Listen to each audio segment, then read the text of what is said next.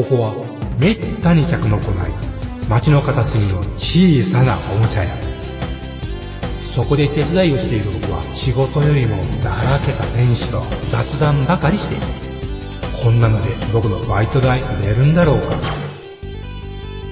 いらっしゃいませ。見つからないものがあったらおっしゃってください。ガンプラジオ開店の時間です。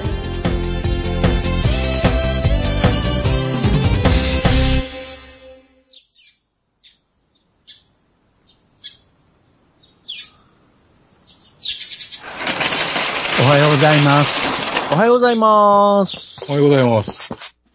はい、今日もガンプラジオを元気に 始めていきましょうね、皆さんね。やりましょこう今日はあの、おメールもいただいておりますし、ハッシュタう。グも。はい。えー、楽しみな回となってまいりました。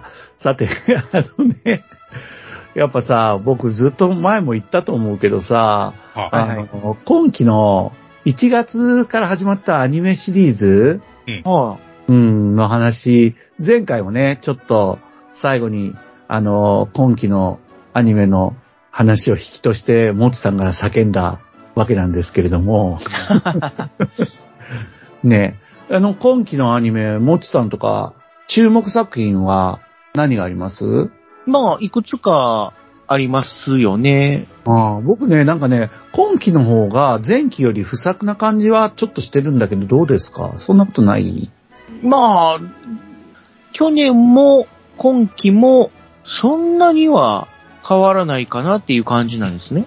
うんうんうんううんん。ただその中からやっぱり、あ、これ面白そうだなっていうのはいくつかやっぱりありますので、うんうんちなみにですけど、あの、フリーレンってのは、あれはもう終わってるんですか？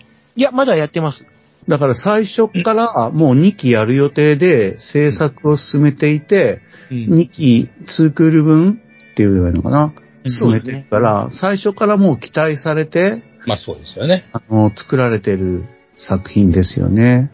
そういう点では、あの、薬屋の独り言もそうですね。まあ、薬屋の独り言もまあまあ見てますよ。確かに。全部見てるし、うん。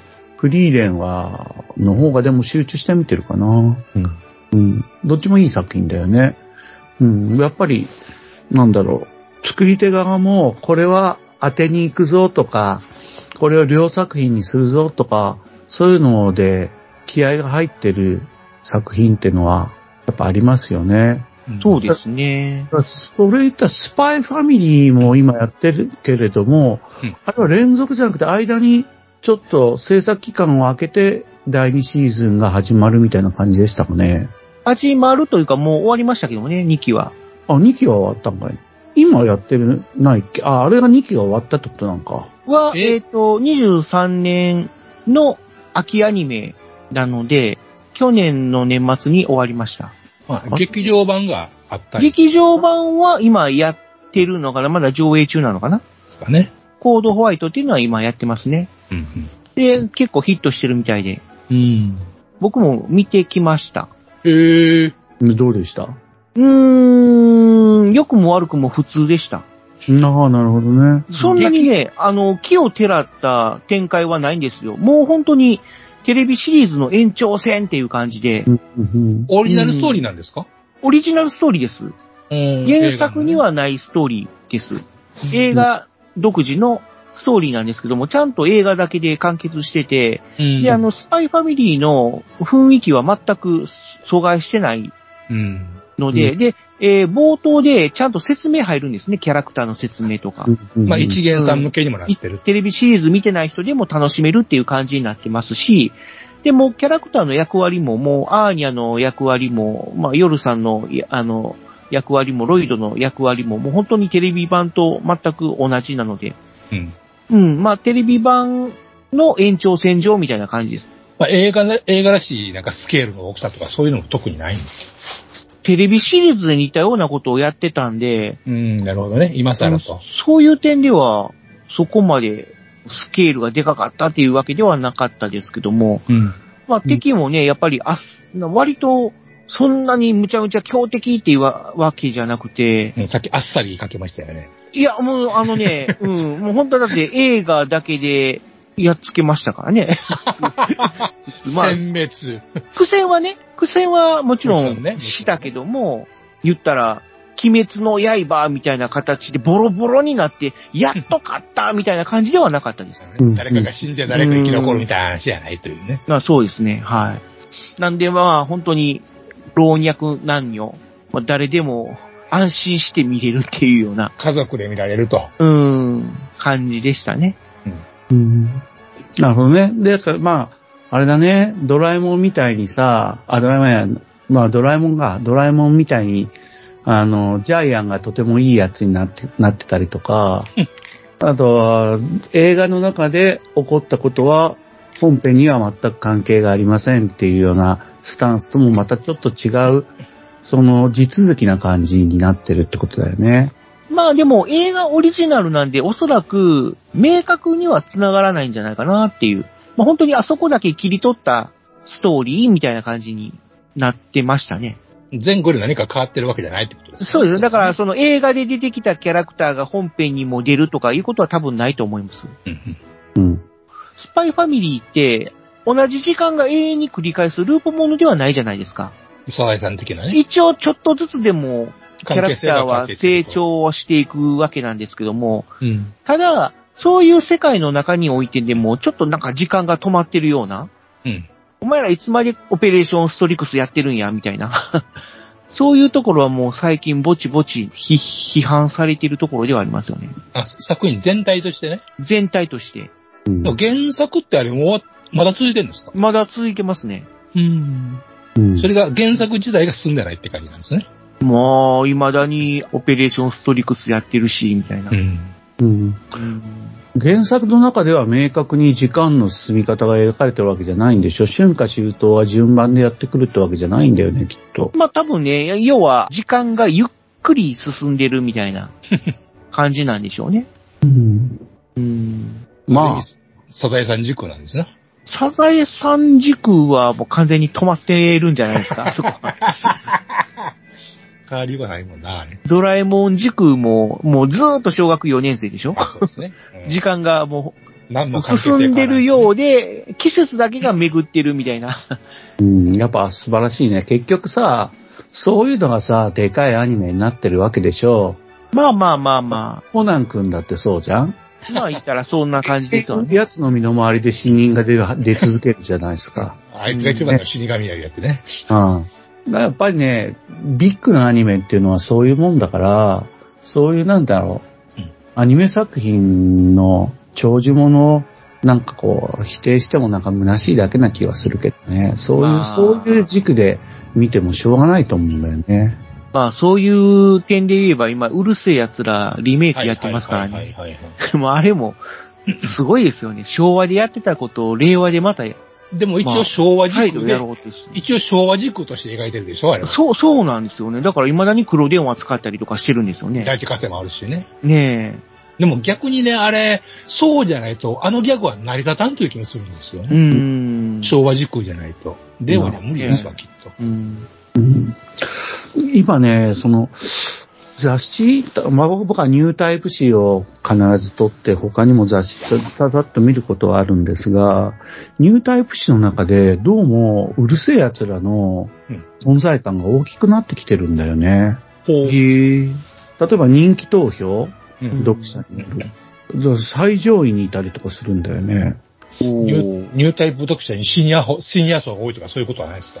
それは僕は買ってるからあり得るんだでもなんかね、なんか、それってなんかこう、なんか都合でやってるんでしょっていうか雑誌の都合でしょって思うところは大いにあるんだけれども、うるせえ奴ら結構長いよね、クールとしてももう。俺第1話しか見てないんだけど。今2コール目でしょ？うん。一応、えっ、と、2クールではないかな。2期ではあるけど、うんうんうん。1期で2クールあ、そんなやってるんだ。たんじゃなかったかな。うん。すごいよね。言うたらでもね。うん。なるほど。わ、うん若い人支持してんねやろか、あれ。どうなんやろ。そう、びっくりしてうね。ん。僕らみたいなお年寄りがさ、うん。懐かしてみるんじゃないかなと思って、うん、うん。そう思ってたんだよね。まあ、ハーレムもの、まあ、走りっちゃ走りですもんね。うんそうですよね。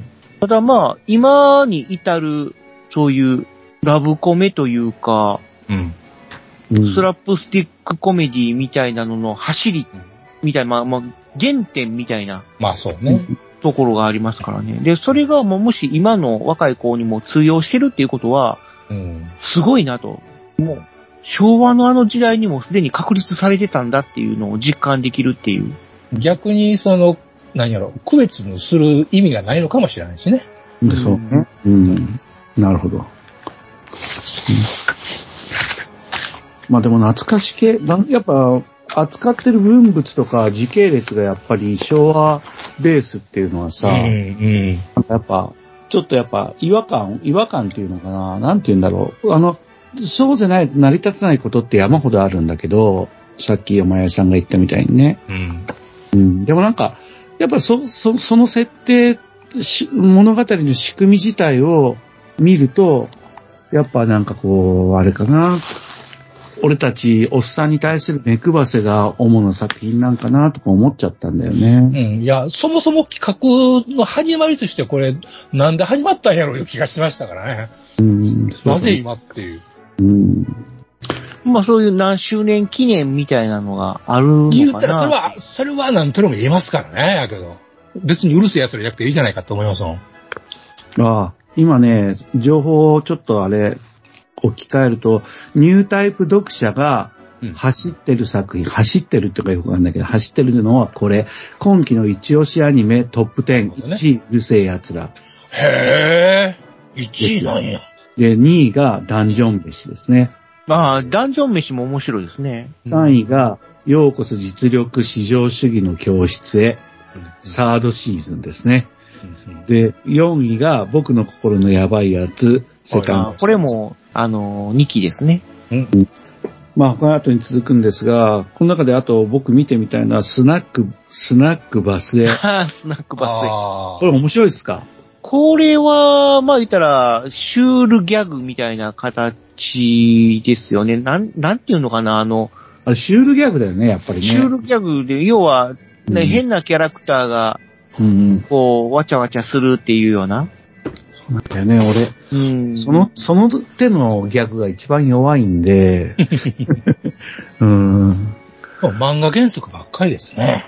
うん、まあ、そうだよね。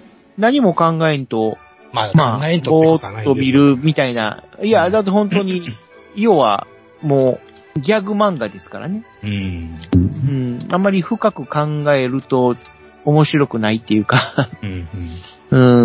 そうシチュエーションコメディっていうか、そういううんスナックで繰り広げられる ギャグ作品みたいな。うん。なるほどね。でさ、そうやってやっぱさ、その原作好きじゃないとやっぱ怖くてできないとかね、僕傑作だと思ってるけど、フリーレンとかね、うん。えーやっぱりね、原作がついてるけど、がついてるからこそやっぱこう、お多めに物語を作って先行してね、あのーアニメスタジオを抑えて作らせてる、それだけの自信があったんだろうと思うんだよね。だから原作ものって強いじゃん、どうしてもね。うん。今アニメ、日本の歴史の中でも一番多い時期なんでしょ制作されるやつがね。うん。でさ、その中でさ、やっぱオリジナルアニメが僕はずっと偉いと思ってて、うん。うん。この前の、もう終わっちゃってたけど、オーバーテイクっていう、はい。えーレースものがあってね。うん。それすごい、あの、小さい話なんだけど、物語としては。うんうん、めっちゃ小さい話なんですけど、まあ、僕ら、僕らっていうか僕は大好きだけど、うんあんまりジャンルとしてはない、シリあのシリアスなレースものなんだよね。うん。俺よくできてて、よくこんなので、に投資して作ったなって思うような、うんうん作品で、まあ、あのーまあ、ここではこの辺にしときますけど、うん、こういう、これ、すごい、リアル、リアルというか悲しいリアルな話でね。貧乏っていうのをさ、うん今時描かないじゃないですか。なるほどね。アニメの世界でね。うん。もうその、なかなか。うん、そのオーバーテイクの主人公たちは貧乏なんですよ。うんうん。あの、本当にあの、貧しいんじゃなくて、お金がないっていう意味なんだけどね。心は貧しくないんだけど、やってること。うん。だからまあ、とても良かったなと思うんだよね。でさ、それ系で、その、オリジナルで行くと、やっぱりあれですよ、前回、モッチさんが叫んで終わった、勇気爆発、バーン、ブレイ、バーンですよね。まあこれはオリジナルっていうのもありますし、あの、ロボットものっていうジャンルですからね。うん。あ君は、あれですか、ジャンルものをバカにしてるんですか？ね、ね、ねね全然バカにしてないですよ。だからだから何？いや、ロボアニメが少ないってことでしょ、今。いや、まあ、それもありますし、ガンプラジオ的にもやっぱりロボットが出てくるっていうことで注目してたんですよね。なんで全然バカにしてるっていうのと違うんですけども。む むしろ、みんなにおすすめしたいというか、うん。オリジナルロットものアニメとしてお勧めしたいということですよね。おおすすめできるかなと思って、蓋開けてまだまだ見ちょっると、ううんゴニョゴニョしちゃうよね。俺もそう。あれ？って、な、なんか、え？ねみたいな感じのうん。展開で。トレーラーの1を見たときは、リアル系ロボットアニメだって言ったよね、確か。言ったというか、あのー放送前の PV っていうんでしょうかね。そういう予告うん。映像とかを見ると、本当にリアルロボットが出てきて、で、アメリカ軍のしパイロットと日本の自衛隊のパイロットとが二人でなんかこう競い合うみたいな感じの映像が流れてて、あこういうアメリカのロボットと日本のロボットが戦うようなリアルロボットものなのかな、という、のが PV1 の話うね。んで、PV2 になると、そこに、むちゃくちゃなスーパー勇者ロボが現れるんだよね。まあそういうで、展開でしたね。なんじゃこれと思って1話を見たら、まさにそういう展開だったよね。うんうん。あのー、勇気爆発バーンブレイバーンは今、えーっと、アマゾンプライムで見れて、今放送の時点、この録音の時点では2話まで見れてます。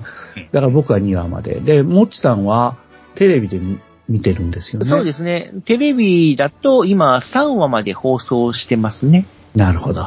次回予告映像はネット上で公開されてますね。うーん。可愛い女の子が出てくるっていう 展開になってますね。なるほど、なるほど。えーっと、よまえさん見た ?1 話とか。まだ見れてないんですよ。そうか。あの手出してー、みないかな、思ってね。うん、まあまあ、手出してみてください。うん、それともいいです。うん、僕、夢見るように眠りたい。ちゃんと見たよ。偉い 感動した。ありがとうございます。俺が言うことねこの話はまた後でね。はい。で、ブレイバーンさうん、やっぱね、まだご覧になってないガンプラジオの皆さんは、どうだろうな。プラモデルになるっていう保証もないでしょ、これ。えっ、と、今のところ、そういうバンダイとかがスポンサーについてるっていう感じではないので、だよね。そういう大手から出るっていうことはないかもしれないですけども、もしかしたらそういうフィギュア会社っていうんでしょうかね、そのグッドスマイルカンパニーとか、そういうところから出る可能性はなきにしもあらず、そうですね。かなっていううん。感じですかね。えーしゅあー皆さんですね、主人公は、イサミ・アオという名前の、えーこれが主人公でいいんだよね。自衛隊のね、そうですね。おまあ、エースパイロットみたいな感じですよね。そうね。で、第1話ではそういうちょっと科目で下の、ストライド大、あ、下のストライドだっけっていう、そうね。あの、人型の、えー戦闘兵器。例えば戦車、ネクスト戦車みたいな感じかな。空は飛べてないけど、かなり高速で地上移動するみたいな、うんそういうロボットがあって、で、それのパイロットがイサミアオ。イサミアオ、あ他にもいっぱいいるんですよ。えー普通の兵器、戦闘兵器として、えー今、あのー軍事上、便利に使い始められてるものっていうのがあって、さっき、あの、もっちさんが言った PV1 では、それらが、あの、動き回る絵が出てるんだよね。だから、あこういうのが動き回る絵で、これだったらプラモデルにもなりそうじゃんとか思うような、うん。そういうう絵を見せられて、1話もそれで最初は行くんですよね。イサミアオはエースパイロットだよね。もちさんが紹介したみたいに。そうですね。ま冷静沈着不愛想っていう。そうそうでもまあね、結局こいつはね、訓練場でのエースなんですよ。うん。うん。実践経験がないという。うん。あーだから実践になった時には、まあ普通に手は震えるし、普通によ、怖がるしっていう感じなんだけどもね。あの、そういう風に描かれるんだけど、その突然、リアル系の話が、地球侵略ものアニメに B パートで変わるんだよね。A パートはリアルロボット系なんだけど、B パートは地球侵略ものに変わって、で、その B パートの途中で、むちゃくちゃスーパー勇者ロボものに変わるっていう、うん。1話は、そういうジェットコースター展開なんですよね。ね。うん。で、まあ、それにふさわしいというべきか、その主人公、あの、むちゃくちゃスーパー勇者ロボ、ブレイバーンってのが出てきて、うん。イサミアオを自分の中に取り込んでうん。戦ってっていう話なんだけど、ブレイバーンが変態的だし、気持ち悪いんだな。で、なんつうの、ブレイバーンは動機のない盛り上がりをするんだよね。だからき見てる人には何の動機かわかんないんだけど、めちゃくちゃ盛り上がるんですよ。うん。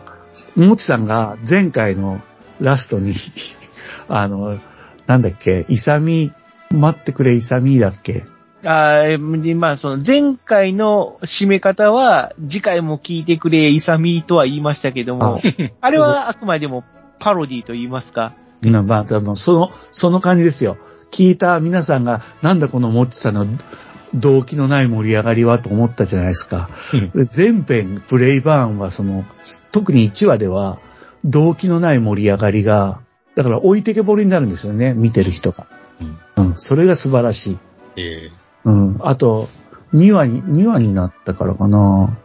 あの、お1話で大暴れしたブレイバーンが地球人類とコミュニケーションするんだけど、イサミ以外との地球人類とね。俺はね、全然成立しないんですよ。あの、日本、人間の言葉を喋ってるんだけど、どういう風に成立しないかっていうと、なんか質問を日本人間がしても、食い気味に自分勝手なことを喋り出すんだよね。うん。ブレイバーンが。うん。うん一応、なんか、ブレイバーン自体は、あの、ちゃんと説明はするんですよね。地球は、これこれこういうことで狙われているみたいな、敵の勢力はこんな感じで、とかって言って、説明はしてるけど、地球人側は、ところで、君はって聞こうとすると好きなタイミングで、自分の好きな言い方しかしないんだよ、ブレイバーン。そう、そんな感じですかね。知能自体はすごい高いんですよね。ブレイバーンって。うん。で、ちゃんと言うたことは覚えてるし、ほんで、日本語だけじゃなくて、英語もドイツ語も喋れるっていう。うん。あらゆる人語に対応してるうん。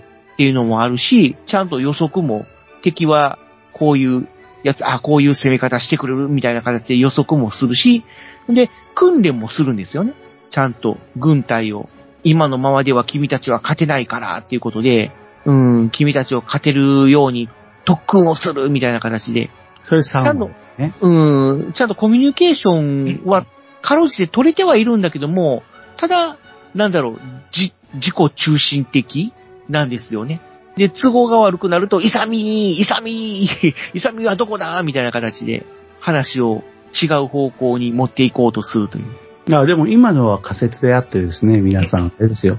イサミアオを呼ぶのがブレイバーンの主な、あの、欲求なのかもしれないような描かれ方なんですよ。だから、あの、ごまかしてるっていうこともあり得るし、いや、天然でそうなんだ。だからね、なんかイサミアオに執着するんですよ、なぜか。そう、なんかね、ブレイバーンは両思いって思ってる節はありますよね。うんそまずその両思いから意味がわかんないんだけど、うんあのあの見てる人はですよ。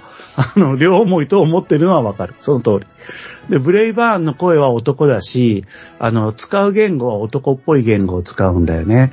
で、イサミアオも男で、で、俺の中に入ってくれとか、感動に震えてたりとかね、なんかちょっと、あれなんだよね、同性愛者感があるんだよね。でもね、このアニメ全体にね、その、同性愛者感を、なんかね、古臭いギャグみたいな感じに落とし入れて、今なんかこれ、今のコードには引っかかるんじゃないかなって思うような描き方をしてて、大丈夫かなって思ってて、ドキドキしてますね。うん2話ではね、米軍とに自衛隊のエース同士だろ、あれ。あれが二人がね、歌いながらね、上着を脱いで、ああ、エンディングテーマですね。あれエンディングか。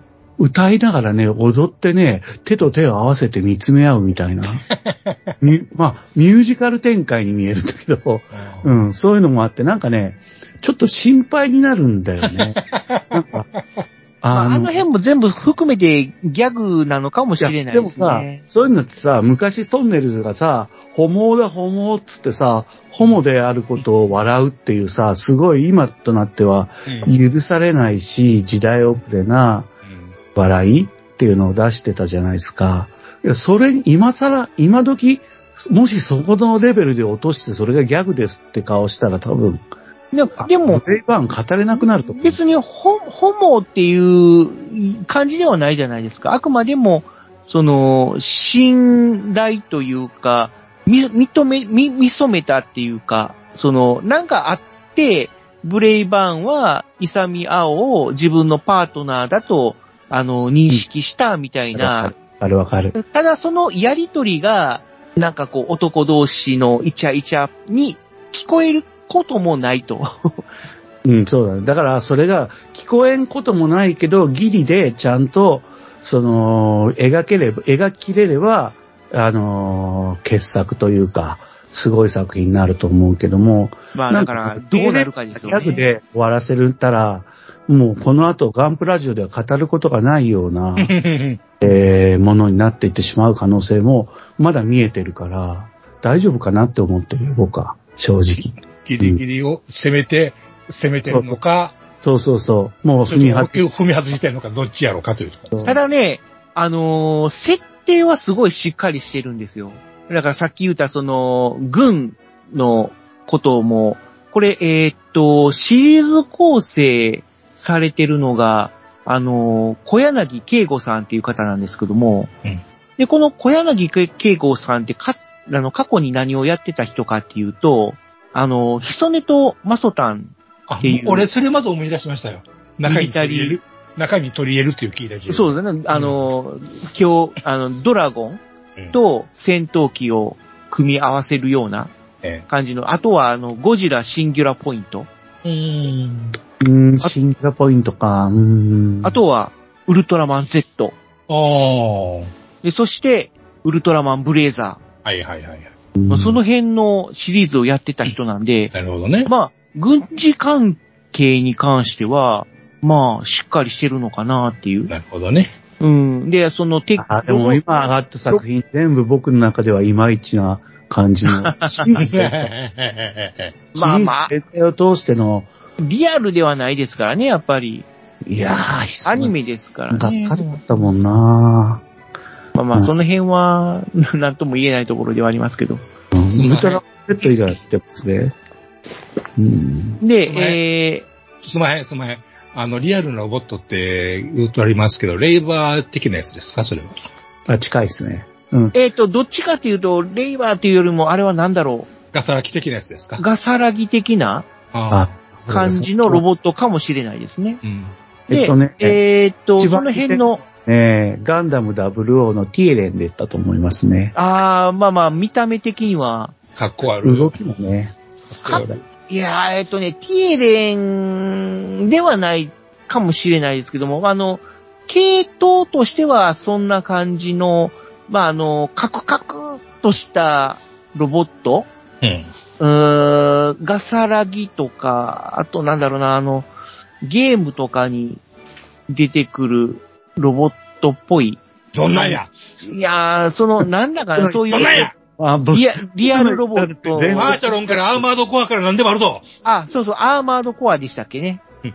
とか、そんな感じのうんロボットで、で、その辺の設定、例えばアメリカの、えー、どういう、あの、メカでとか、ドイツのどういうメカでとか、あと日本の自衛隊のどういうメカでっていう設定もしっかりされてはいるんですけども、それとは別に、あの、ブレイバーサイド、その、スーパーロボットとしての設定も割としっかりしてて、で、えー、今後、今後というかその宇宙からまあ言ったら、その謎の生命体といいますか、まあな、謎の、うん、侵略者がやってくるみたいな感じなんですけども、で、それが地球にい降下するときに8つに分かれるっていう設定なんですね。で、えーその8つが7つの滞在をイメージしてるっていう なるほど。設定があるんですね。もっちゃんでもさ、設定なんかさ、あの、フィルムに現れなきゃ意味がないから、まあ、それはあるまあまあ今後出てくるんですけども、さ、で、今のところ、そのうちの一体が、まあ、地球に降下してきて、その敵の、あの、みあ言ったらブレイバーンと同じような姿、形をしている敵のロボットが、えースペルビアっていう名前なんですけどもあ、これは、えー7つの大罪における傲慢っていう意味があるらしくて、それが、あと、6体出てくるのかなと思ったら、これあの、設定で8つに分かれてるって書いてあるので、で、それは、あの、なんだ、7つの滞在ではなくて、その元になった、なんだっけ、8つの数要塞っていうのが元になってるんじゃないかと。なんじゃそりゃ。えっ、と、それがだから7つの滞在の元になった話で、どんな字、どんな字、数要塞数要塞、えっ、と、塞ですか？風要杯は知ってるけど。これ、ちょっと漢字が難しくてね、7つの滞在っていうのは、あれでしょ、その傲慢、憤怒、嫉妬、怠まあ惰、そまあ、それは強欲、暴食、色欲で、8つの数要罪っていうのが、暴食、色欲、強欲、憂鬱、えー憤怒、虚食、う怠惰、傲慢の8つ。で、そのうち、うん。憂鬱と怠惰が統合されて、虚食と傲慢が統合されて、で、さらに嫉妬が追加されて7つの大罪になるっていう。うんえースペルビアが傲慢うん。だから、うんブレイバーンは虚食じゃないかと。で、ブレイバーンを含めて8つなんじゃないかと言われてるんですね。うん。で、えー虚食と傲慢は、7つの大罪になる際に統合されてるから、だから後の展開としてブレイバーンとスペルビアは合体するんじゃないかみたいなね。はあはあうんそういう予測をしてる人もいるし、あっていうかねうん。それは予測なんだ。設定っていうのは、あの、何？ただ、その、うん、7つの大罪をベースにしてるっていうのは、ちゃんと公式に発表されてるんですよ。なるほど。なので、今後、暴食とか色欲とか強欲みたいなキャラクターが出てくるんじゃないいかっていう。スペルビアっていうのは2話で出てきたロボットのことかな。あ、そうです、そうです。まだね、絵的には別にそれ、今、裏設定を聞いたから、うんそうなのかって思ってるけど。一応オープニングにシルエットでは出てきてますけどね。なんて？オオープニングにシルエットの状態で、まあ、6体の謎のロボットみたいなのが出てきてはいますけども。うんなんで、これが今後出てくるんでしょうね。シルエットじゃなくて。っていう設定はあるので、うん。ので、ただのギャグで終わるってことはないと思います。ああ、なるほど。あそれが言いたかったんだね。はいはい、そうです、そうです。うんうんうん、まあだから僕は、ただのギャグで終わったら嫌だって言ってるだけで、終わんないっていうのを聞いて、それはそうだろうとは思ってるよ。うん。で、今のブレイバーンの流れでもっとやれって思ってるのは確か。うん。で、ちゃんと描きれっていう風に、そうですね。そうなってほしいですね。でないと本当にただのおちゃらけバットアニメになっちゃうから、あの、今のそのセッティングがね、うんそれが、う見てる人のミスリードで、を、あのー作ってるんだと信じたい。うんでまあ、しかも、オリジナルのロボットアニメなんで、大事にしたい。大事にしてほしいなって感じですね。はい。現時点では全くリアルじゃない。リアルじゃない、ね。で、1話のあの、訓練の描写とかも、あんな軍隊ありゃしないから、この世にね。ちっともリアルじゃないから、そこははっきり言っておきたい。もうあれ見ただけで、ちょっと嫌になっちゃったから、勝手に訓練のルールを破って、なんか好きなようにやって、やるパイロットがいて、それが、あの、尊敬されてるっていうね。うん、そんなバカなっていうね。ねがっちりやっぱりリアルな軍隊描いてほしいっていう感じですかね。っていうか、うんリアルって言うからにはそうしろよって思ってるわけ。うん、あんまりだと思って、もう最初の第一話の訓練風景でちょっと、あの、不安になりま、不安になったんでね。この調子で全部リアルなふりをして、全部振り、全部振り。うん、なん、なんで、このまま行っちゃったら嫌だなと思ってるわけ。ロボット、あの、チタノストライドっていうのが、うんどういう理由で作られたのかとか、ね、そういうのをちゃんとやってくれるかなと思ったら、もういきなりブレーンバーンが登場してさ、ね、あの、全く違う世界に吹き飛ばされていったんだけど、僕は見見てるものとしてね。そこが魅力だから、そこは間違ってほしくないんですけど、でもだからって今ので、今フィルムに僕らに見せられてるもので満足しろって言われたら不満だねっていうところなんだよね。だからこれからに来たんだね。そうですね。あと、まあ見どころとしては、ロボットの部分は全部 CG で描かれてるんですけども、うん、そうだね。もうほんとなんか手書きみたいなヌルヌルした動き方をするんですよね。ヌルヌルしたって言ったら変だな。なんだろう。パースの付け方とか、まあ言ったら監督が大張監督なんで、うんあの、バリってる映像が CG で描かれてるっていうのはすごいなって。なるほどね。うん。手書きアニメでこそ描ける映像じゃないのっていうのを、もう今の日本のアニメ業界は CG で描けるんやっていう。うん。なんか本当に、日本ってすごい斜め上の技術を なんか進んでるなーっていう。うん。うんまあでも、今のところはまだ世界であの通用してるとは言えないから、まあガロパガラパゴス化してるとも言えるまあまあ、かもしガラパゴスといえばガラパゴスでしょうね。でもそれは素晴らしいと思うけどね。ただまあ、まあ、海外の人もなんかすごい評価してるっていうことだから。してるんだ。それはどの側面だろうね。リアルロボットの側面侵略アニメの側面それとも、やっぱり、むちゃくちゃ頑張ってるあの勇者、勇者ロボットの側面、どれをやってるの？それともそれが全部ミックスされてるからいいっていうのか、ちょっと見てみたいね。まあなんかこうネットっていうかまあ YouTube とかそういうのでなんか海外の反応みたいなので、あ、そうなんだ。うん、結構見れるのでいろんなアニ。メでそれをやってるの？今、今時は。まあそうですね、ブレイバーンだけじゃなくていろんなアニメでそうも、なんだ。ありますよへー見てみるな、うん、まあなんかあ海外のアニメファンの感想みたいなのをまとめてる動画とかもあるさ、ドサンコギャルは生ラメン恋とかも、海外のあれとかあが、ーあ俺見たいんだけど、そういうのも。あ、あるんじゃないですかね。ほんとほんとあ、それはいい情報聞いた。あ、ブレイバーン以外にもいろいろあるってことだね。あの、ほら、ちょっと前にやってたさ、あの、なんだあの、私の幸せな結婚？あれ、あの、というアニメがあったんですがう、んそれの海外の評判とかすごい見てみたいと思っていて、あの、それちょっといい情報ですね。ありがとうございます。まあどんだけ海外の人の求めてるものがその日本アニメにやるのかっていう気がしますけどね。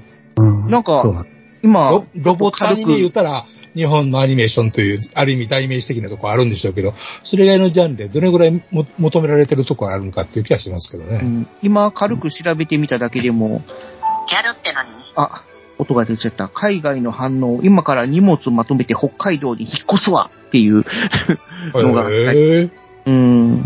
だから海外の人が見て、あ、俺も北海道に住みてーってなってるってことなんでしょうかね。伝わってんだね。じゃあ、やっぱうね。ーん。なるほど。ああ、それで45分話してるわけですけど大丈夫ですかね。ちょっと話しすぎたかな。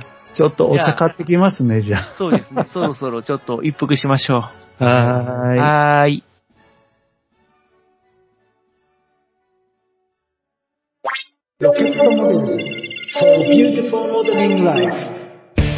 ホビーのデジタル化が進む中、昔ながらのプラモデルを作る楽しさをより多くの人と分かち合いたい。作って、飾って、眺めて楽しい商品をお求めやすい価格で提供する日本の新しい模型ブランド。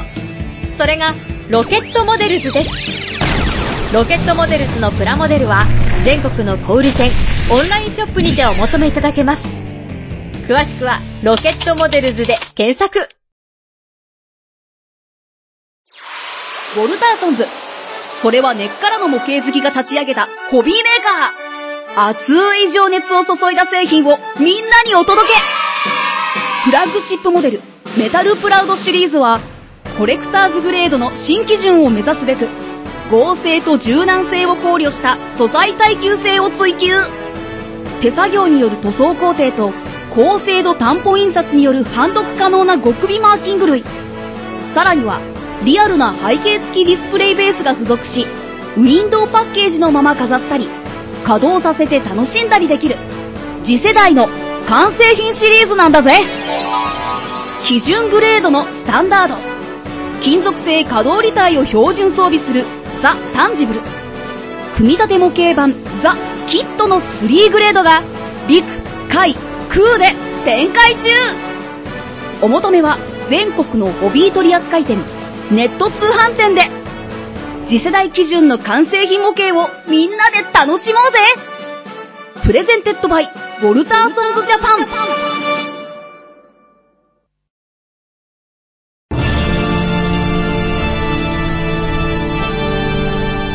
あーはっはっは。世迷い。カレー好き。悩みを申すがよい。あ松尾も。総帥様何を求めればよいのか私はわからないのです私はもっと刺激が欲しいんです。では助けよう。それは毎週金曜日深夜更新。サバラジュを聞くがよい。ははー。ははー。ビックビックじゃぞ。よまよいさん、もっちさん、エニグマくん、プラモ作ってますか？ゆいまるです。ただいま帰りました。はーい、ありがとうございます。あざっす。だよ、ジャワティー、山口県のね、またジャワティーだ。ました。はーい。飲んで飲んで赤い缶だよ。缶？缶？缶だよ。缶？缶。ジャーティーに缶なんかあったんですか？缶じゃなかったっけ？え、あんなペットボトルですか見たことない。ペットボトルしか見たことないですね。え俺の記憶は何なんだ一体？ジャワティーじゃなくて、ジャバティーとか書いてませんか？それなんか。あ、そうだよ。偽物やん。い缶、缶のジャワティーもあんのかな？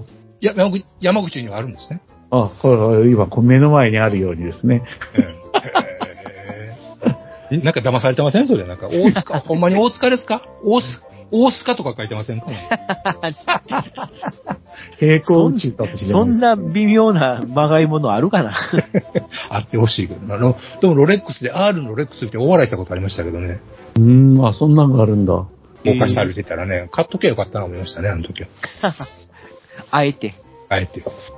えーっと、じゃあね、メールとハッシュタグのコーナーにしたいんですけども、はい。赤点急降下さんからのメールがあるんですが、はい。ちょっとあの、内容がね、ロケットモデルズの400回記念榊原社長会に使いたい内容が多いんで、すべてのメールを、まあ、読まなくて、最初の方、触りのとこだけ、うん。えーっと、ちょっと、あの、400回とはまだ違う396回の感想なんで、ここを使いたいと思います。ダカテン急小さん、あの、もし聞いてらしたら、あの、これちゃんとロケットモデルズさんに送って、あの、使えますから、よろしくお願いしますね。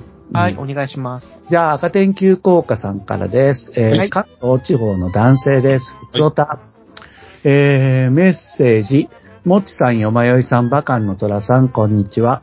第3話。96回でメールがなかったとのことでしたので、保険もかけて長文を作成いたしました。ありがとうございます。えー、で、カッコでね、あの、今説明した通りなんだけど、自分が榊原社長にいろいろ言いたいだけやろうということで、適宜使えるところを切り取ってお使いいただければ幸いです。ってカッコ閉じて書いてあります。心遣いができる方でしょうか。うん、使います。もう読んでますね、完全にね。えー、えー、まず、第396回の感想です。えーポチが2つ、あのー、2つありますね。ああのー、ヘッダーが。前半、レゴが話題の中心でしたが、近年のエアフィックスの一部ラインナップがレゴっぽい構造を採用しているのが、ジャンルの越境、異分野とのクロスオーバーみたいで、面白い現象だな、と。うんただ、一定サイズ以上でないと採用しづらいようにも見えますね。うん。レゴのことですね。僕実はエアフィックスのラインナップがレゴっぽい構造を使ってるっていうのがちょっと分かってないんで、うん。ちょっとこれ以上僕は言えないですけど、開けて中見れるみたいな感じなんですかね、構造なるほど、なるほど。うんジャンルの越境を異分野とのクロスオーバーとして取れるような作りなんですね、きっとね。うん。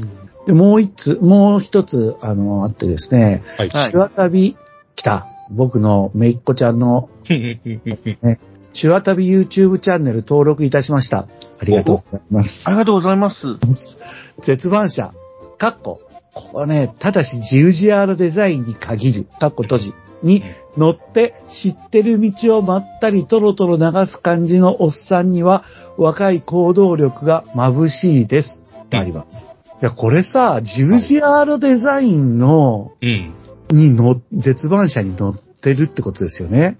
ピアッツァおう GUGR といえば。ピアッツァ？ええそう、イタルデザインの創始者ですよね。ピアッツァ、そう、ピアッツァは国産でうん。あり得る選択肢ですけどね。でも、当然アルファメロメオのジュリアクーペだとかさ、BMW の 3200CS とかさ、はうん。かっこいい車、思いつくじゃないですか。あ。あ、10GR 言ったらかっこいい車しかないですからね、パッと見たらね。イスズ117クーペかもしれないね、国産で言ったらね。ピアットパンダもあるよ。ああ、パンダいいですね。うん。パンダかっこいいんだよな。そんな昔の車、今でも走れるんだろうか絶版車ですからね。まあ。壊れたらメンテできないってことですよね。いや、そういう狭い車は狭い店がちゃんとあるんですよ。あ、あるんだ。うん。やっぱ天球コスカさんは、それ飛ばすんじゃなくてトロトロ流す感じのって書いてあるから、うん。やっぱね、赤天球ココさん、この後ね、ずっとまだメールが続いて、今回は400回取っとくわけですが、はい。ちょっとね、クロートっぽいうん。書いてあることが。うん。うん。いやー、怖いです。ませんからね。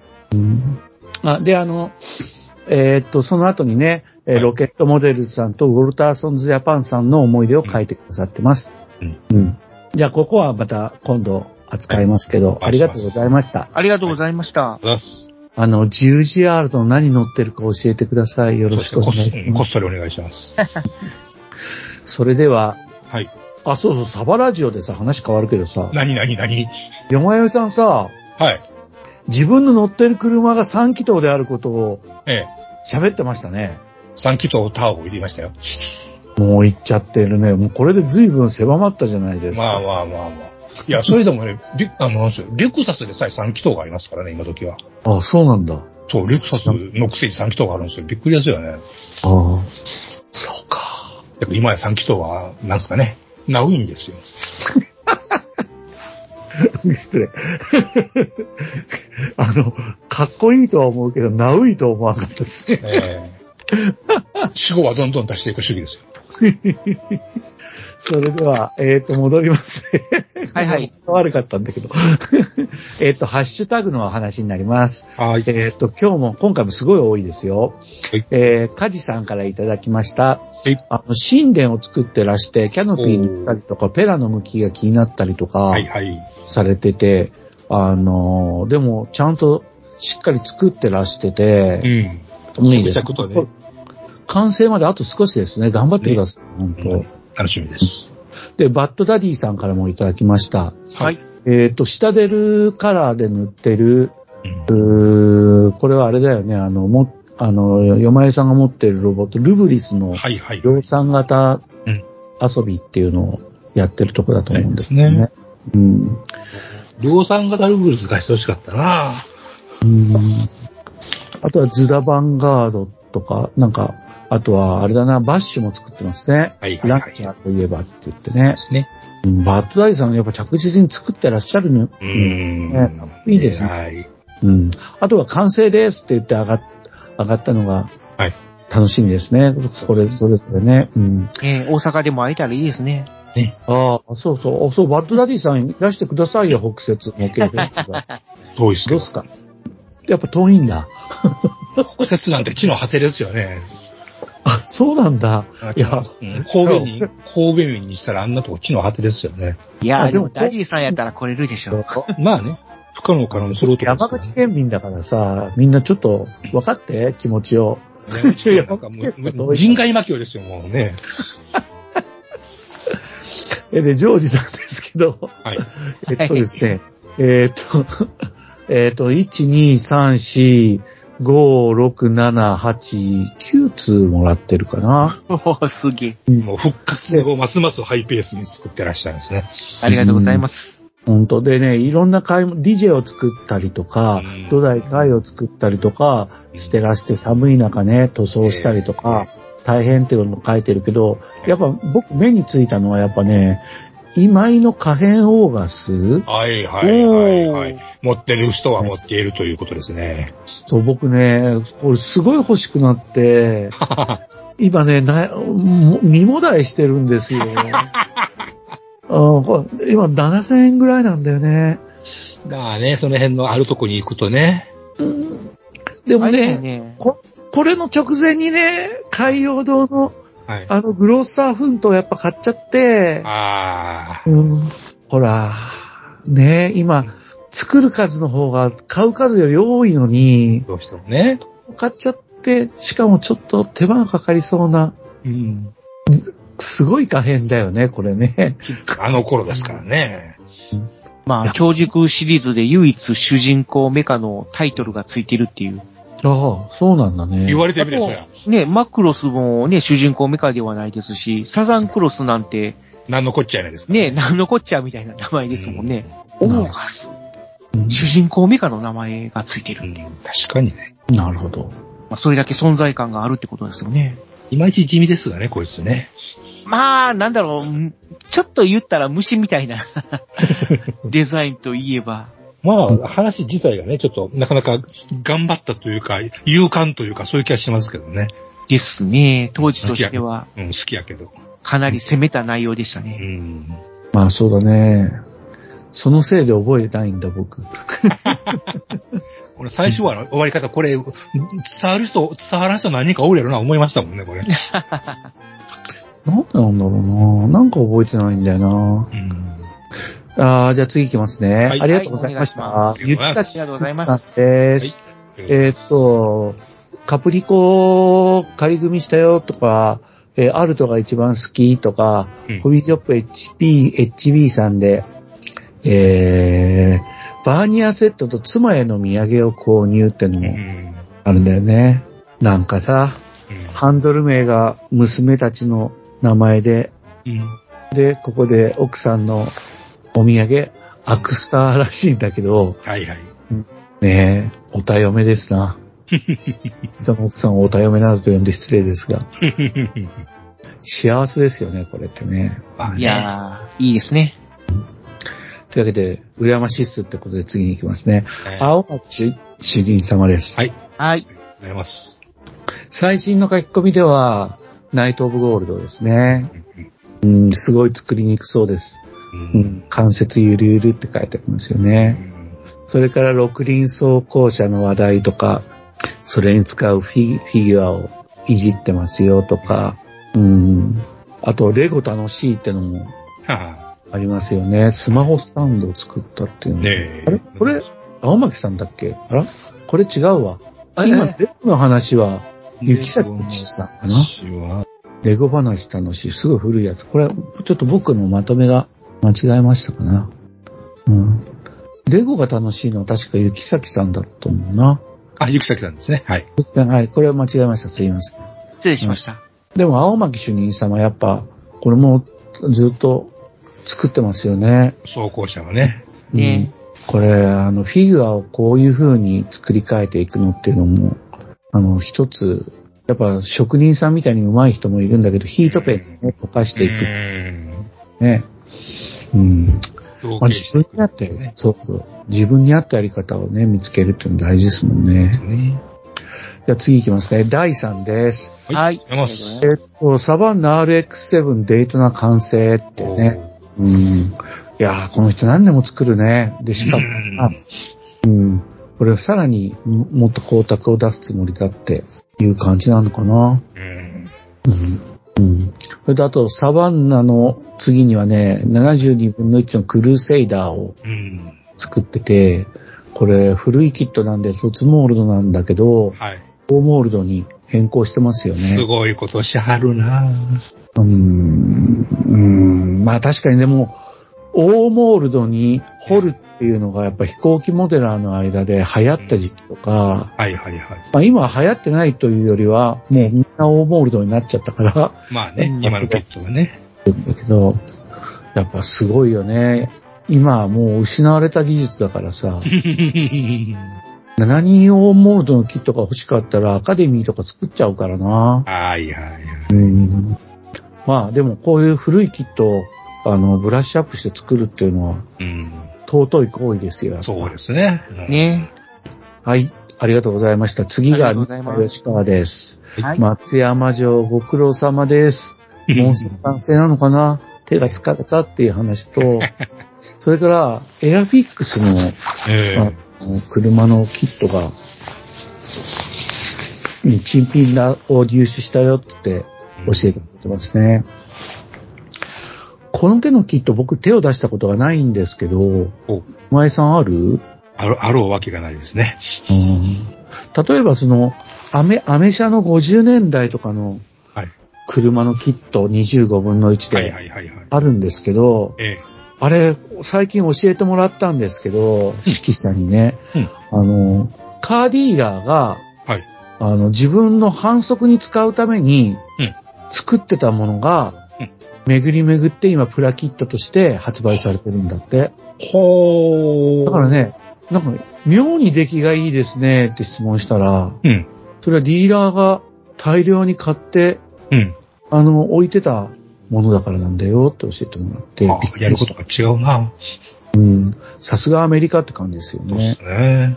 この松山城の外壁っていうんでしょうかね、この石積んだような石垣？石垣、これ、あれ、筋彫りって全部掘らないといけないんですか？えっと、吉川さんが掘らないといけないと思ったってことですね。本当のキットっていうか、買ったば状態のキットっていうのはどうなっている感じなんですか？あのー石が、石がね、積み石がモールドにで表現されてて、でもそれも、ね、筋彫りとかそういうのがあるわけじゃなくて、表面にデコボコした石の形がほとんど 2D で、あの、うっすら、うっすらですか？うっすら見えるって感じ。そのうっすら感が嫌なんで、うーん。そうじゃあ、こう、石垣っぽくするには、やっぱ掘らないとっていう感じなんですか？うん。まあ、インストには塗装で表現しなさいとか書いてあるんだけどね。どっちがしんどいねんって話ですね。うん、そうそどっちにしろ大変ですね。うん。う。うん。ああ、すごい。まあ、すごいですよ。うん。作ろうと思わないって感じかな。もっとなんかそこがさ、もうちょっとモールドのちゃんとしたのを作った方が楽だな、別のキット買おうって思うところなんですよ。流し込みでペッペッペってできるやつないかなと思いますもんね。うん。そうそう、そうなっちゃうんだよね。それを松山城がいいから松山城を作ってる吉川さんはかっこいいんですよ。そういうことです。イエーイ。はい。次はタモツーさんで。タモツーだからタモツさんなのかもしれないけどねで。すね。えっ、と、2通もらってて、タあミヤのりがとうございます。の一例戦32型を作ってるって、コックピットのができたよって、えっと、それから、えー、モガミを作ってるっていう、えっと、が2ついただきました。はいはい。うんで。どっちもタミヤのね、両キットなんで、えー楽しく作れると思いますし、僕もちょうどタミヤの冷戦の22型っていうのを作ったばっかりなんで、はいはい。うん。この、なんですの、操操縦席を作って上がる感じとか、すごいよくわかりますよ。うん。ありがとうございました。それじゃあねありが、とうございます。Q キット大好き MY さんです。はい、ありがとうございます。うん。えっとね、えっと、モンキーと、それから、ホルツの UV パテの話うん、うん、題うん、とか、奇襲コレクションの話題があります。3ついただいてますね。うんで、ホルツの UV パテ僕も興味が出たんで、買おうかなって言って、つぶやいたら、あの、効果に10分ぐらいかかるって、うん。結構かかりますね。うん、と、光効果パテで10分はちょっと長すぎるんで、ああ、ちょっと長いですね。うんなのでまあ、うん、ちょっと僕も見送ったんだけど、うん。模型用でない光効果パテっていうのを探したことがなかったんでう、ん。探してみようかなとも思いました。うん。あと、モンキーのキットははい名作なんで、うん。作ったことあるけど、これはいいキットなんで、うん。欲しいと思いますよ。うん。え、エニグマさんも作ってました？わ、これね。あ、そうだったね。あ、うんそうだった、そうだった。うんうん。マスキングがちゃんとあるわ、わー言ってましたからね。あそうそうそう、そうなんだよね。うんマスキングの話で言うと、ちょっとさ、さ、さっき話が出た神殿の作ってた、はいはい。えーっと、窓枠でね。うん、そうそう、窓枠のところでね、やっぱ、あのーご苦労されてる感じでしたけど、うん。あの、前もちょっと言ったかもしれないけど、あのね、ね。200円ってね、うん。あの、値段がね、お値段200円、はい。送料83円うで、ん。例えばアマゾンとかでも買えるんですけど、アマゾンでありますね。あの、マーキング、マスキング販売っていううん。ところから、あの、タミヤのマスキングテープの素材と同じもので、うん。あの、風防マスキングがううん売られてるんですよ。そうですね。ね。これね、買った方がいい。うん。楽できますよね、そっちの方が絶対に。もちろんね、副作用があって、はい。買っちゃったら、うん、買っちゃったらね、もうそれがないと作る気にならなくなるっていうね、恐ろしい副作用があって。うん、そのマスキングが出てないキットは買わないっていうことになるっていうことですね。うん、まあ、俺は買買うけど作ってないってことになるんだけど。うん、だから、致しかゆしなんですけど、んまあでもマスキング販売さん以外にもいくつもメーカーがあるんで、結構あるんで、あの、ほんと辛かったら、はい。あれした方がいいですよ。あの、買った方がいいです。うん。えっ、と、参考になるかわかんないけど、今僕、同じタイミングで僕は今、ハヤテっていう戦闘機を作ってるんですね、72分の1の。これは使ってます、マスキング販売。ていうか、最近の飛行機のキットには全部使ってますから、うん。うん。あのーちょっと、200円払って完成するんだったらうん、買った方がいいと思ってます、僕は。できる楽と完成度は変えた方がいいです。変えるなら変えた方がいいですよね、それはね。まあ、M ワイズさん、あのー機種コレクションもぜひまた完成させて見せてください。はい。はい。次は。プラモ男塾です。はい男塾塾長さんです。ありがとうございます。フィギュアを作ってるのと、BT7 っていう戦車をフレームにしているのと、で、何より羨ましいのが、男塾突発集会って言って、仲間と集まってプラモデル作ったのかな？霊界みたいなのかな？羨ましいですね。決まったんだ。うんということで、あの、僕、男塾の塾長さんと連絡、この前取ったら、年齢が同じで、あ、そうなんですか。1個上だってことが分かって、えあ、そうなんだって思う。すごい、もっと若く見えたんだけどな。うん。というわけでした。えっ、と、で、ここでね、ちょっと思いついたから、ちょっと、あのー、もちさんに聞きたいんだけど、えこのハッシュタグ何でしょう？カンプラジオで、はハッシュタグを押して、ダーってリスト化されるじゃないですか、画面上で X の。あ、はいはい。でね、僕それやってこの資料作ってるんですけどね、読み上げる。はあのね、何個かい。うん。反映されないのがあって、あー、うーん、たまにあるんですよね。それはもう、ツイッターというか X の方の仕様なので、だよね。だからうね、ん一回やってし見て、もう一回見たら、あれ？あれ？あれ？っていうのが3個か4個ぐらいあることがあって、うん。だからあの、皆さんあの、悪意はないんですけど、落としてることがあったりしたらごめんなさい。そう、はいあの、X になってから、ちょっと、あの、増えたらしいんですよ。なるほどね。そういう表示されないっていうのが、うんハッシュタグが表示されないっていうことが多くなったみたいで。うん、なるほど、そうか。うんあまあそういう状況があるんで、あの、リスターの皆さんもちょっと、あの、そう、それを踏まえてお聞きいただければと思います。ご了承くださいませ。はい。橋部さんで、あの、ル前回についてメガトロチャンクを上げてくれて、これ汚しがマーカーだってうまいよね。マーカーなんだ。うまい。実際うまい。うん。で、あありがとうございます。次がララーンさんなんですけど、はいこれもうあ一回ですよ。うん。ブレイザーさん見終わった。これ3がついてるけど、おそ松さんみたいな感じで3をつけるだけで。ウルトラマンブレイザーのことだよね。ああ、面白かった、と。うん。あーくんのプラモは出てないみたいねっていうことがあったけど、あ、プラモは出てないのかな？うん。いや、ブレイザーさん面白かったけど、ああ、言いたいことがいっぱいあるんで、まだ今度。そうなんですね。うん。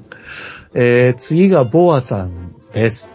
えっ、と、ボアさんは、まあ、マシーネをまとめたついでに補修とか、あの、タミヤエナメルのメンテナンスとか、あとは、アーミーペインターっていう、あの、まあ、水性塗料ですよね。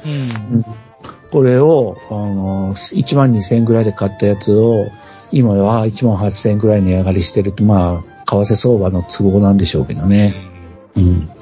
なかなか、アーミーペインター多分、ファレホとかシタデルの、はと同じ工場じゃないかと言われてるんだよね。い。うん。ファレホとシタデルがもともと同じ工場って言ってて、あ、そうなんですか。いや、俺も証拠はないんだけど、はいはい。でも指揮者の人がそう言ってたんで、うん。そうなのかと。うん。ヨーロッパでは一箇所の工場でいろいろやってるって。なるほどね。うん。いや、ボアさんありがとうございます。うありがとうございます。使い心地も教えてください。次、クロポンさんです。はい。はい。クロポンさんも3通くださってるんだけど、要するにですね、クロポンさんはシードの映画を見に行ったって話なんですよ。うん、なるほどまあ、ね。ガンダムシード。って話なんですよ。シード僕今復習してるとこなんだけど、あ、いや、勉強してるとこなんだけど、シードは、おさん、お二方は思い出が深いですか？まあ、一応は見てましたね。ああ、偉いな。見てないですか、山井さんは？私は全く履修してません。ああ、そうですか。はい。もうね、最初の15話ぐらい見て、見終わってんだけど、うん。うーん、結構なんかついていけないところがあって、うん、あ、でもね、あの、うんどうだろうな、ついていけないのがダメだからってわけじゃないんだけど、まあ、なんか好き嫌いはありますよね。主人公が友達の女と寝るんだよね。うん。ああ、あの、例のシーンですね。うん。俺ね、それ見て、もう不安になっちゃって、うん、この後どうなるんだろうと思って、うん、あ、でも、うん、別に変な方向には行かないというか、まあ一回行きかけるんだけど、みたいな。意味がわからないんだけど。まあ、あ、そうか。変な方向っていうのは、恋愛中止になってもウイルスが出てこなくなるとか、そういうんじゃないってことかな。もあるし、なんだろう、その、0083みたいな感じにはならない。ああ、ああ、なるほど。ので、その辺は安心していいんじゃないかなと思います。AP3 はひどかったもんな。温泉に入った時点でちょっとね、うんあれ戦争ワンダーのつもりなのかな？あ、次行きますね。ありがとうございました。あありがとうございますシード。はい。シード話もいずれ教えてください。はい。次は帝国デストロン、デストロンエンパイアさんとですね。はい。これがオタクの慣れの果てとしてトランクルームに、うん。あのー空箱専用のトランクルームをってやつが入ってるのか。これがよくわかんない。空箱ってのは中身がないってことなのかなそういうことですよ。パッケージを大事に持っておきたいという。すごい。このね、写真見てもフィギュアのパッケージがちゃんと入ってるじゃないですか。ああ、そうなんだ。えーフィギュアはフィギュアとして出して飾る、パッケージはパッケージとしてちゃんと保存しとくという、そういう崇高な思念、理念をお持ちの方ですね。よくわからない。なんであそう、あ、浸透するでも、なんで浸透するんでしえ、それってさ、はい。空箱を取っといて、はい。後に転売するときに有利になるからとかじゃないんだよね、きっとこの人は。うん、そこは、その、空箱は空箱としてめでて、めでるってことなんでしょ？なんか捨てられないっていう箱はね。箱は箱の一つの完成品というか。うん。うん。なんか、すごいです。うん。だからオタクのなれる果てとおっしゃってるわけですね。まあ、私がなれるはずと。捨てられない。はい。次は竹玉さんです。はい。出ます。えーと、ガンプラに疲れてきたのでって言って、これ、な、何のアイテムなのか実はわかんないんだけど、非常に、はい。あの、複雑なデザインのキットこれはあれですね。遊戯王ですね。遊戯王？はい。遊戯王って、い遊びの遊戯に王様？はい。あのカードゲームの。俺のターン、ドローってやつです。あの、おもろい髪型と名した人のね、えそれに出てくるロボなの？ロボかキャラかなんかわかんないですけど。まあ、キャラですかね。召喚するキャラあ、みたいなあ、。遊戯王カードでなんか召喚するんだ。まあ、召喚というか、イイメージみたいな感じ？あ、スタンド？いや、そんな感じではないと思うんですけど、あーまあ、あくまでもゲームなんで。うんただ、なんかこう、イメージを具現化するみたいな、そんなイメージじゃないですかね。うんそんなイメージの怪物もプラモデルになるわけだ。最高ですね。いや、かっこいいです。これ完成したの見て、見てみたいです。プラモになって、プラモになったらどういう構成になってるのかね、面うん白そうです、ねなんか、本当に興味本位でちょっと欲しいと思いました、この絵を。うん。はい、ありがとうございました。次が P0201 さんですね。えー前回はあの、ほら、とてもあったかい家族のプラモデル話をいただいてお腹いっぱいあったんですけど、今回はガチで、そうアワートレジャーの SR3 ジュドンえですね。ーかっこいい。えーっとね、写真がすごいんだよね。ね、このね、色がいいですよね。そう色、色を被写体に当ててるのと同時にさ、もともと白いうん。ジュノーンの、だからうん一番、写真の中で一番明るい白いところと、その白いところがだんだん黒にまで変化していくでしょう。ね。だから、何これ、どんだけ繊細に照明を設定してるのって思ったら、めまいが、背景のグラデーションも綺麗ですもんね。そうそう、すべてが綺麗なんだよね。すべてがグラデーションでしょう。ん。驚きましたね。えで、思ったのは、はい赤点級ココさんもそうだけど、P0 さんも、えうん。これは、クロートというか、はい。なんかちょっと、模型業界で、うん。あれしてる方なんだろうなと思いましたね。活躍してる方だと思いましたね。いいねの数も多い。うん、本当そうですよね。うん。というわけで、本当かっこいい完成品ですけど、写真もすごいですっていう。ね、見せる術もお持ちですね。うん。次がアポロさんで、はい。はい。ハッシュタグリストありがとうございました。ありがとうございます。ありがとうございます。あの、96回まで396回のを聞いてくださったってことなんだよね。お前回。397回は、今日収録日の昼間ぐらいに上がらんかったかな上がったよね。あ、そうですね。だよね、だよね。うんうん。あんな、あんなタイミングで上げるんだったら、またあの伝説のあの、収録同時に上げるみたいな。まあいいです。いいです、いいです。いやもう、もうすでに来てるやつ読むだけでもだいぶ大変なのに。そうですね。はい。あと二人ですよ。はい。はいキングハッサンロイヤルさんが20分の1青春少女、うん。あのー作ってくださってて、まあこれまたうまい。でもって、別の、あれですけど、ポストだけど、3月20日の北節には何かポケットに忍ばせて遊びに行きたいと思いますっておっしゃってくださってます。おー。うん、そりゃ、青春少女2とか、えこの前のあの、ピアノとかが見たいな、えまあぜひ本物がね、うん見ると違いますからね、こういうのは。ありがとうございます。これでありがとうご、ざいます。キングハッサンロイヤルさんと、はいあのーあれですね、あのーあれあれあれあれあれ、あれさっき名前呼んだじゃないですか。えーっと、MY さんがはいはい。いらしてくださるってことで、そうですね。これでモッチさんも来れたら5人で、うん。確定ですね。ええはい。クスクス笑いながら、はい あの、おっさんらしい、あの、嫌な空気を出していくんですね。あ、嫌な空気は冗談です。あの、いや、来れる方は、うん。他にもねあのぜ、ひどんどん。あの、名乗りを上げていただければ、はい心の準備っていうものがありますので。よろしくお願いします。お願いします。で最後にハリーさんです。はいあの、この前あの、雪のディオラマ作るってくれてたんだけど、んそれができたみたいで、そこにブリザードバナーがはい、渋い。あしらわれてるんじゃないですかね。え V や C カラーで陰影を意識して筆塗りと。え一個から。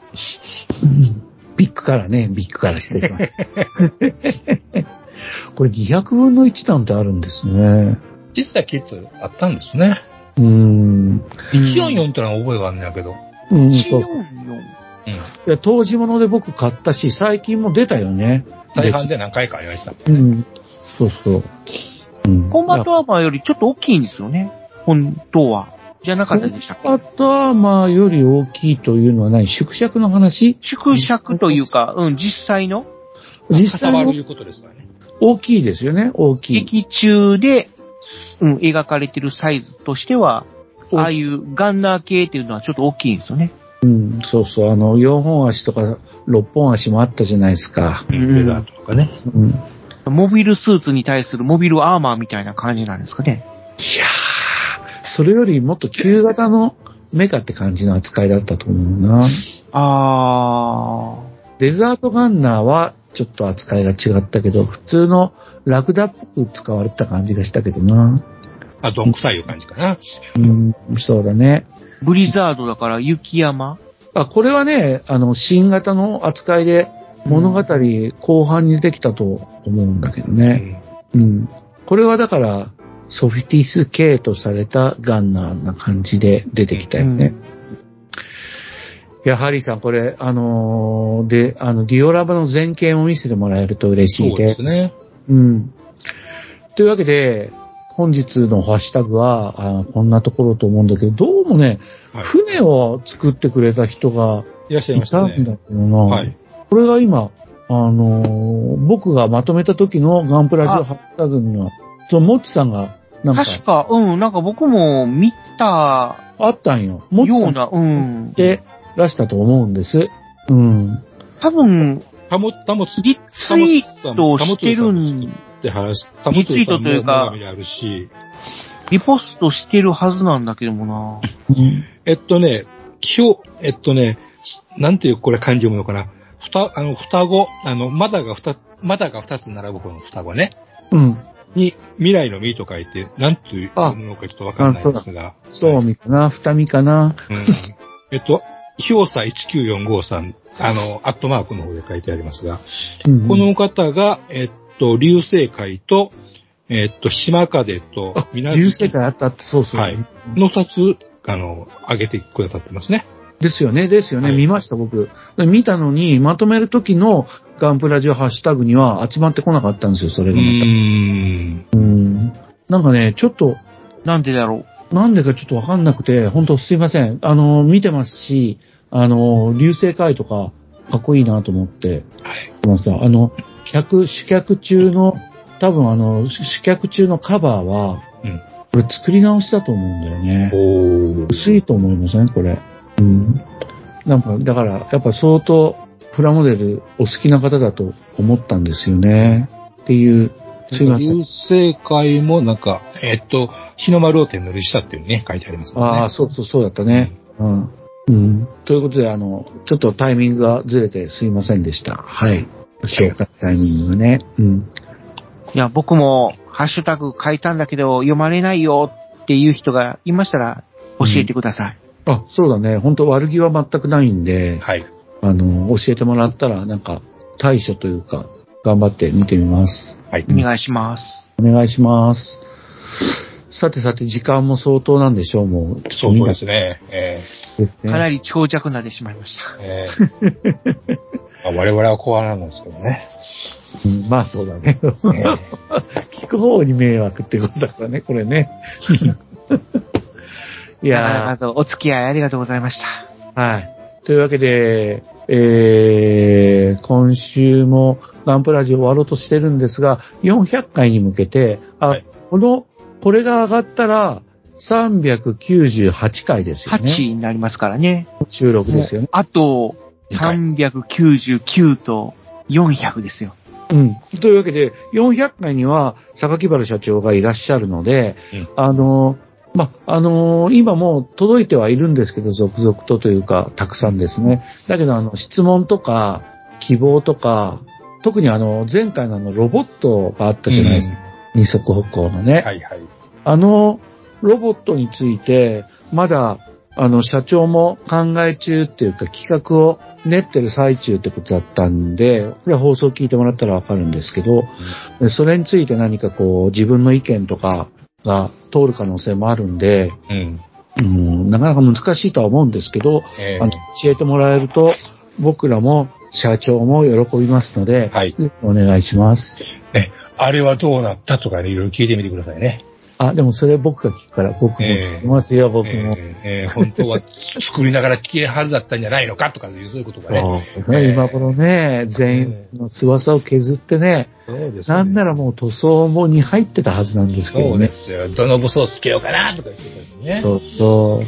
あれ、雑誌社からオファー来ないなとか思いながらね。雑誌、なんか雑誌に広告載ってるのになとか言いながらね。そうそう。そうそう、すでに発売って載ってるのにな。いやー、みたいなね。どうしちゃったのかなみたいなね。本当そうです皆さんで、皆さんで聞きましょう。はい。ね、皆さんどんどんメッセージをお寄せください。はい。はい。お楽しみに。それでは、ガンプラジオよろしいですかね。えーっと、閉店ガララと行きましょうか。はい。はい。はい、どうもありがとうございました。ありがとうございました。ありがとうございました。ガンプラジオでは、お客様からの温かいお便りをお待ちしております。